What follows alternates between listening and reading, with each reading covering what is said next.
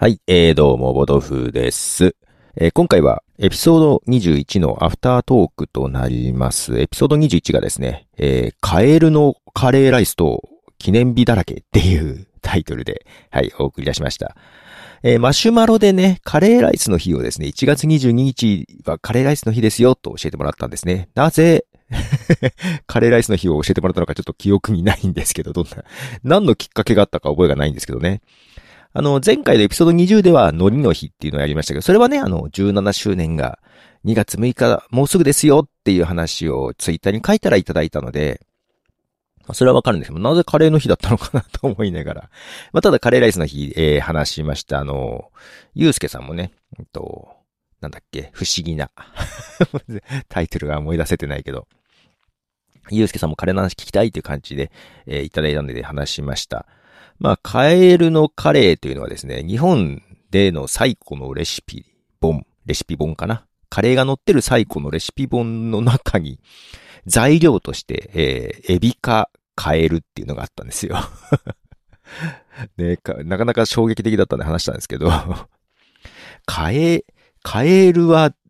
どこで現れてどこで消えたのかわかんないんですけど、というのも、まあ、イギリスから伝わってきたんですけども、イギリスではカエルを入れるなんていうレシピないらしく、うん、来る途中で加わったようでですね、はい。まあ、そんな話をしましたね。で、まあ、そのカレーの話はね、そうそう、カレーの話よりも記念日の多さにびっくりしたよねっていうのもあったんで、そのことなんかも話していますけど、今ね、このアフタートーク、うんと、ちょっとね、ちょっといつもと違う試みをしてるんですよ。あの、いつもさ、私あの BGM、ちょっとまああんまつけないようにしてたんです、途中から。昔はつけてたんですよ。で、アンカーの方なんかも前はつけてたんだけど、今もアンカーはミュージックトークでね、音楽は流すけど、BGM はちょっとなくしちゃったのかな。うん。で、本編の方も、オープニングトークのとこはちょっとあるんですけど、BGM がね。うんと、途中からなくなってるんですよ。まあ多分オープニング、やっぱりさ、BGM がないとさ、うんと、初めて聞く人とかって聞きにくかったりもするかなっていうのもちょっとだけあるんだよね。まあ、BGM あった方が聞ける、聞きやすいけど、うんと、途中からはなくてもいけるかなっていう。まあ、この、この辺は探り探りだけどね。はい。で、ちょっとまあ、倍速とか1点、最近自分1.1倍とか1.2倍にするんだけど、まあ倍速にすると BGM が邪魔になる時あるんだよね、たまにね。あの、なんだろうな。アプリによってとか、多分、音質？ね音質の圧縮具合によっても多分違うと思うんだけど、当倍で聞くと全然いいんだけど、圧縮するとちょっとなんか音がざらつく時があったりするんで、んまあだから当倍で聞いてもらえばいい話なんだけどね。うん、まあ、ただなんかいろいろ思うとこあり、BGM なくしてるんですけど、で、このアフタートークとかはさ、もう本当に撮って、ほとんど編集せず、撮って出しでできるだけ出すように、まあちょこっとカットはするけどね、えーしてるんですけど、今実は私、えーまあ、ヘッドホンしながら話してますが、音楽聴きながら喋ってます。今自分はリアルタイムでもう、ラジオっぽい。たまたまなんだけどね、あの、曲選びで曲を聴いててそのままちょっとなんかズルズルと録音がする時間が遅れてたので、まあ、聞きながらやるっていう試みをしてるんですよ。えっと、なぜかという、なぜかっていうかどうしてかっていう感じもあるんだけど、えっ、とね、あの、まあまあまあ、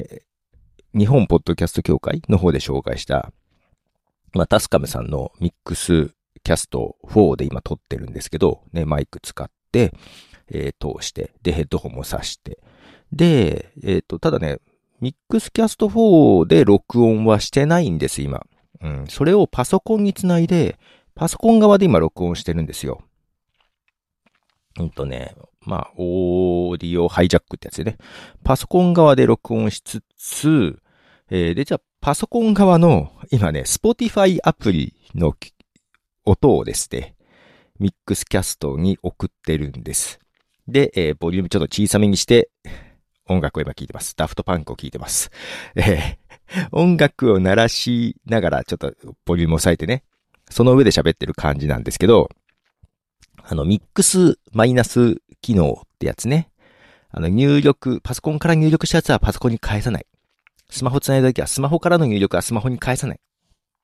まあそれによって、本来は通話、アプリとかで通話してる方に、相手の声が返らないようにっていう機能なんですけども、まあそれを逆手に取る感じで、えー、パソコンから来ている Spotify の音はパソコンに返さない。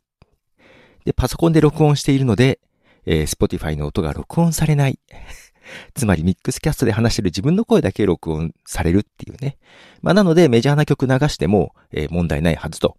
思ってやっております。もしかしたら、このマイクの前のこの自分が今知っているヘッドホンから漏れてる音が少し入る可能性はあるかもしれないんだけど、一応ノイズをね、少し取り除く設定にもしてるんで、その、オーディオハイジャックで。多分大丈夫だと思うんだけどな。まあ、聞こえても判別できないくらい なんでこんなことわざわざしてるのかってちょっとあんだけど。いや、完全に自己満足だよね このテンポのいい音楽の、えー、中で話すという別になくても喋れるんだけど その音楽、曲選びと、えー、トークの時間を一緒にしてしまおうみたいな試みでやっております。まあ、そんなことは良いとして、えー、アフタートークだ、なので、えー、まあ、ただ収録の時にね、まあ、カレーの話をバーっとひとしきり喋って、で、後半、んと、後半どれぐらいだったかな？そう、42分11秒あたりからですね、エピソード15の伊坂幸太郎さんの話をした時のやつに、YouTube でコメントもらったんですよ。で、なのでその話とかをちょっと紹介とかもしました。で、その YouTube の話をしつつ、まあ、伊坂作品の話をね、ちょっとしていて、で、その中で紹介したので、伊坂さんの作品のマリアビートルっていう小説、えー、2010年だからもう12年前の小説か。マリアビートルを、まあ、今度ハリウッド映画で映画化公開されるっていうね、話があって、ちょっと読み返していて、まあ、ブラッド・ピットが主人公っぽいと思って、で、ちょっとね、エピソード21の中ではさ、うんと、ブラピの役が、えっ、ー、と、七尾っていう、えー、人の役なのね、原作の七尾。で、まあもちろん、七尾っていう顔じゃないからさ、ブラピは。名前変わるんだけど、七尾のね、うんと、殺し屋としての名前が、レディーバグっていうんで、まあレディーバグとして出てくるのかもしれないけど、七尾の役と、主人公が木村っていう人だとずっと思ってたのよ。冒頭木村から始まるから、木村の話からね。うん、けどね、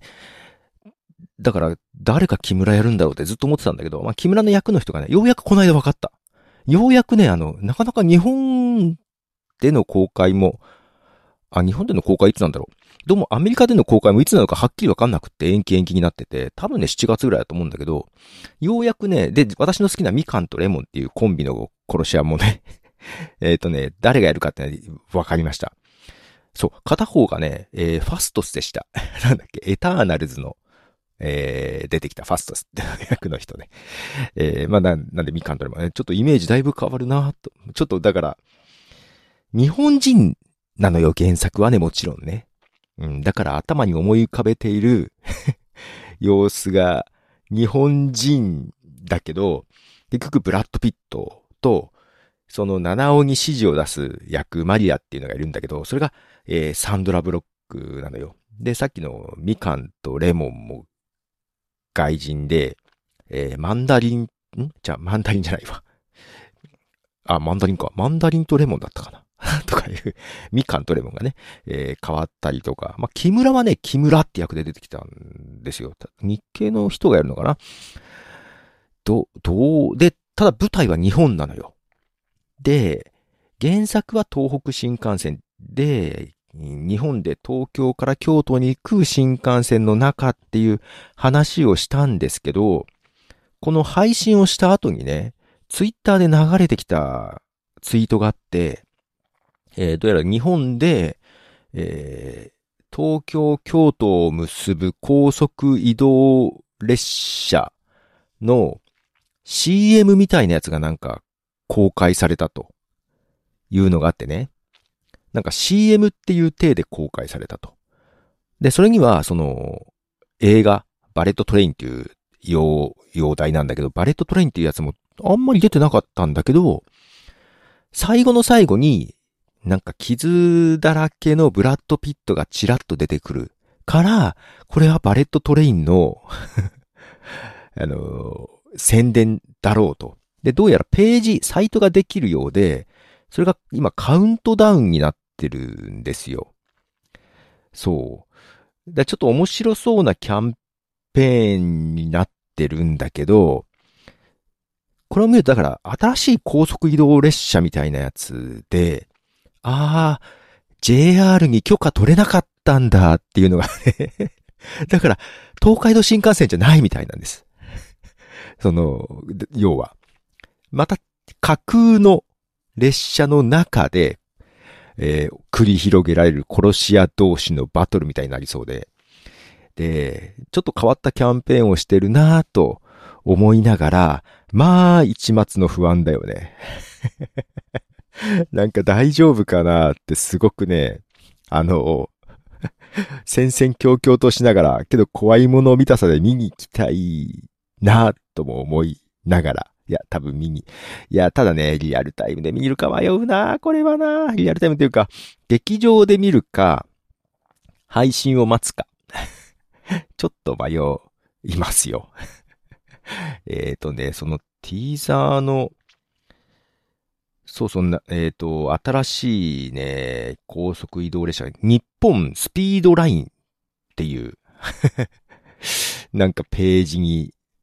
が予告として公開、公開されてまして、日本スピードライン NSL って書いてあって、日本高速電鉄って日本語で書いてあるんですよ。で、日本スピードライン。で、えー、今日ね、今ね、収録時点が、えー、今2月27日、10時17分なんですけど、今、えー、カウントダウンがそこに出ててね、えー、残り3、3 days、4 hours、44 minutes みたいな感じで、あと秒もあるけど、えー、3日後に、このサイトの全貌が見れる。3日後？今日27、明日28、1、2、2日 ?2 日 ?2 日かな ?3 日かな？いやー、 Get on board March 2、March 2だから3月2日。えー、アメリカ時間だと思いますが、で、Take a Tour っていうボタンがあって、それを見ると、その CM、30秒の CM みたいなやつが出てくるんだけど、これがね、なんだろう。京都の、あ、これはなんだよ、着物を着て、日本の傘、番傘っていうのはな、なんか、芸者さんが持つような傘、回してる絵とか、桜の絵、あと富士山の絵とか、あと小さい子が外見てる絵、あと、その列車が橋を渡るとことか、あと京都、これ渡月橋とかなんかそういうところっぽいかな。な結構日本、いわゆるザ、日本な風景、桜とかね、もみじとかね、そういうのを映した、なんかいかにもな日本ですねっていう絵で最後に傷だらけのブラッド・ピットっていう。もういかにもこのなんかステレオ、ステステレオタイプ化された日本っていうのが、もう不安をかき立てるんだけど、これは狙ってなのか、ほん、まあ、どうわかんない。これは本当にわかんないね。うん。まあ、結局あの、これもあったんで、まあ、原作のマリアビートル、まあ、オーディオブックでですが、もう一回おさらいはしましたけど、原作は面白い。いや、これ面白かったわって思い出した。ここの頃の伊坂さん面白かったわと思いながらね。で、実は殺し屋シリーズって3部作あって、えっ、と、グラスホッパーってやつが最初で、で、グラスホッパーの続編として、この続編としてマリアビートルがあったわけですよ。で、一応この後もアックスっていうのがあるんだけど、このグラスホッパーとマリアビートルが長編だったんだけど、アックスはね、短編集みたいな感じで、うん、なんでちょっとね、まあ、続編って言えば続編だけど、ちょっとな、うん、なんかちょっとなっていう ことも思いつつ。いやー、まあそんなこともありましたので、主人公木村かなと思いましたけども、どうやら七尾主人公での話のようですよと。で、えー、3月2日に何らか公開されるようですよと。情報が全然なかったのですが、ようやく出てきましたと。でただ日本がいつ公開かっていう情報が全然出てこないんで、まあ多分同じぐらいになると思うんだけどな。7月とかだと思うんだけどな。ねえ。まああと JR 許可もらえなかったみたいですね。っていう感じですね。そう、3、まあとりあえず3月2日待ちましょう。うん、どんな話になってくるか。まああとやっぱり王子役は女性になるのねというようなこととか。いや、面白くやったらすごく面白いんだけど、どう、はい、そんな感じのアフタートークでございました。あ、ほんでね、今日ね、えー、これからメガネを買いに行かなきゃいけないなと思って いるんですけど、まあ、ちょっとアンカーの方では話しましたけど、えー、昨年12月にメガネを1個なくしまして、あ、これおそらく外で落としたなっていう。一回ね、電車の中で忘れて、奇跡的に戻ってきたんだけど、うん、いよいよ本当に落としてなくしたなと。で、えー、予備であった家のやつを、えー、メガネやってたんだけど、これがスコープルあんま評判良くなくて あの、なんか老けて見えるっていうね、のを仕事中にお客さんに言われるというね、かなりメンタルやられるえ えー、そんなこと言う？と思いながらね。で、えー、どうやらそれをなくしてしまったようで、見当たんないんですよ。家の中だと思ってんだけど、全然見当たんなくて、で、その12月にね、あ、外で落としたなってなるから、もう、家、絶対家の中だっていう自信がなくてさ。で、昨日ちょっと一応、帰りに歩いていたとことか、ちょっと歩いてみたんだけど、まあまあまあ、見つかるわけないよね。うん。かといって、特に特徴があるメガネでもないし、あの、まあ、駅とかにも問い合わせはしてないんですけど、した方がいいのかな？わかんないけど、まあ、ただちょっと評判も良くなかったし、えー、前に使ってたやつの、その前のやつだからさ、まあ古いは古い。傷とかもあるんで、まあ買ってきますか？っていうか買わないと、今車も運転できないし、一日そのメガネなしで会社行ったんだけど、まあ、パソコンに食いつ、食らいついて 仕事をしてるみたいな感じで、このストレートネックなるよ、これ絶対っていうね。まあまあもうすでになってるかもしれないんだけど、まあ、ちょっと買いに行ってこようかな。まあ安いのでいいから買いに行ってこようかなっていう感じです。なんでその買いに行く前に、えー、これを、えー、もう本当に簡単な編集だけで済ませて、えー、アップル、アップルか。アップルとか、あ、他にもちょっと、えー、サブスタック、うんと、A キャストにアップロードして、えー、行ってこようかなと思います。で、えっ、ー、と、今度ね、あの、3月4日だったかな、この金曜日に、うんと、ある番組、まあ、おっさん FM っていう、ポッドキャスト番組にですね、ゲストとして出していただくことになってまして、どうやら2週続けて出してもらうようなので、で、その頃に、エピソード22で、逆にこっちにゲストで、え、出てもらったやつを配信しようと思ってます。なんで、金曜日に出るので、まあ、土日編集して月とかかなに配信できたらなと思ってますので、えー、エピソード22ですね、お楽しみください。その時はね、あの、ポッドキャッスルってやつで、ちょっと収録してみました。自分の、このマイカップティーの方は。あの、思ったより良かったんで、うん。えー、まあ、その話もちょっとしようかなと思います。だから、ちょっと追加収録はしようと思ってまして。はい。ということで、次回エピソード22、